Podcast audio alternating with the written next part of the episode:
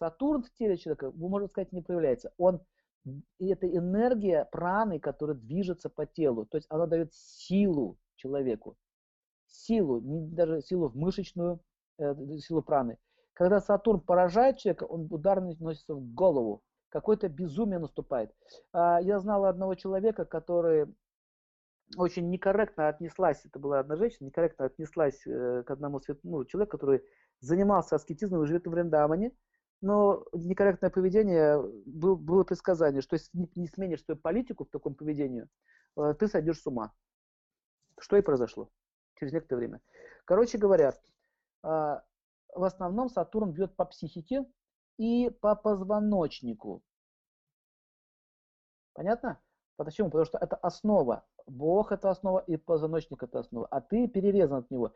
Соответственно, позвоночник начнет разрушаться. Еще Сатурн связан с толстым кишечником. Вот с этим вот толстым кишечником. Отвечает он за вату дошу, если так говорить медицинским языком.